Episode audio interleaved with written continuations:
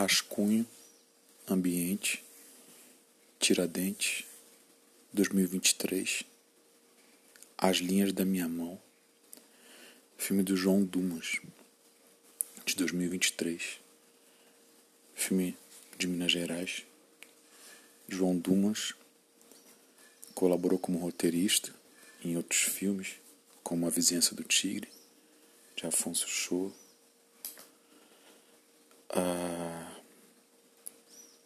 fez também o roteiro, a co-roteirista de A Cidade Onde Envelheço, Marília Rocha, 2016. Dirigiu A Arábia, com Afonso Shoa, e dirigiu esse longa agora, As Linhas da Minha Mão, que é um filme um filme retrato, um filme dedicado a uma personagem, a Viva. Tem vários nomes ela no filme e tem vários, não vários, mas alguns registros performáticos. Ah, e que de alguma maneira vão mudando e a dinâmica do filme é dada por isso. Tem uma marca formal de montagem bastante interessante que o filme ele é estruturado em sete blocos. Entre esses blocos tem um momento de tela preta com uma música uh, muito bonita, cuja são várias músicas, né? Mas elas têm uma uma identidade percussiva. E ontem na sala, aqui na tenda, que é uma tenda grande, as percussões parece que se distribuíam lateralmente, espacialmente pela sala isso parecia ser uma forma e uma transmutação interessante uh, do tipo de interesse do filme, que tem um pouco a ver com uma sensação de dinâmica, de movimentação, mas dentro de um território determinado e que não explode. Eu sinto que de alguma maneira é um filme sobre a loucura ou a experiência da desmedida, mas que não explode. Não só não registra a explosão, como como filme ele mesmo não explode. Sinto que ele tem como característica do projeto um limite é, de natureza ética que tem a ver, e isso até foi de alguma maneira falado no debate, no caso, como a personagem uh, tem uma questão ligada à própria saúde mental. O filme tem uma espécie de a experiência de convivência da qual o filme advém tem uma certa responsabilidade em termos de saúde mesmo. O filme não pode adoecer a personagem. Mas eu me pergunto se o filme como filme pode adoecer, porque me parece um filme muito inteligente estruturalmente. Me parece um filme sem sobras, eu diria. Apesar de ter filmes, de ter planos, especialmente na primeira metade, longuíssimos, atipicamente longuíssimos, que estabelecem esse território do filme e uma certa relação de fascinação. Apesar disso, da duração acima da média de alguns trechos, me parece um filme de certa preocupado com a própria economia. Economia sensorial, uma economia também conceitual. Parece um filme muito organizado. Eu acho que esse é o, o drama do próprio filme. Uma certa relação entre filme e personagem, onde o filme é essa instância organizadora de estabilização, e a personagem age num circuito de energia no sentido contrário. Porém, me parece que o filme, como polo de força, vence de lavada, obviamente, porque o filme é o filme, né? É a mediação que a gente vê em relação ali há uma experiência vivida, mas é curioso isso, porque o filme tem uma. É, ele tem uma sensação de sobriedade. Eu não sinto que é um filme que nos coloca numa situação, como espectadores, numa situação de inquietação e de instabilidade. Eu acho que é um filme que tem uma preocupação ah, e de certa maneira nesse sentido e de certa maneira é retrato de uma distância. E eu acho que para haver olhar é necessário haver distância. Eu acho que a distância é algo importante. Importante no cinema importante na vida saber a que distância se fica das coisas.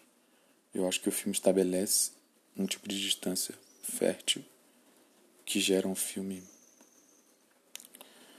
me parece muito bem estruturado e que exala uma certa maturidade na, na relação com suas matérias, o que portanto atesta que ele não está interessado em se deixar contaminar pelo transbordamento que ele parece abordar, mas parece não ser contagiado.